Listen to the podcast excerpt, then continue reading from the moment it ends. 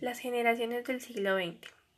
Los más jóvenes, generación Y, generación Z, tienen que afrontarse a un mundo distinto, la seguridad de su patrimonio y los valores de la burguesía.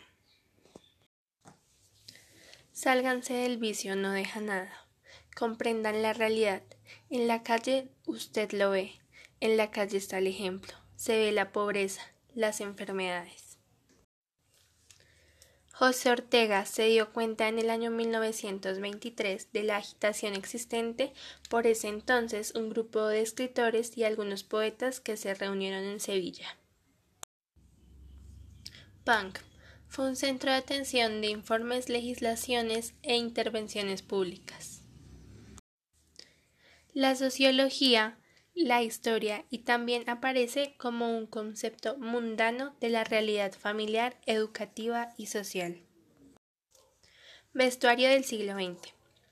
Ya sea por protección de diferentes condiciones ambientales o del entorno, el hombre históricamente ha acudido a la vestimenta y con ella indirectamente a la moda.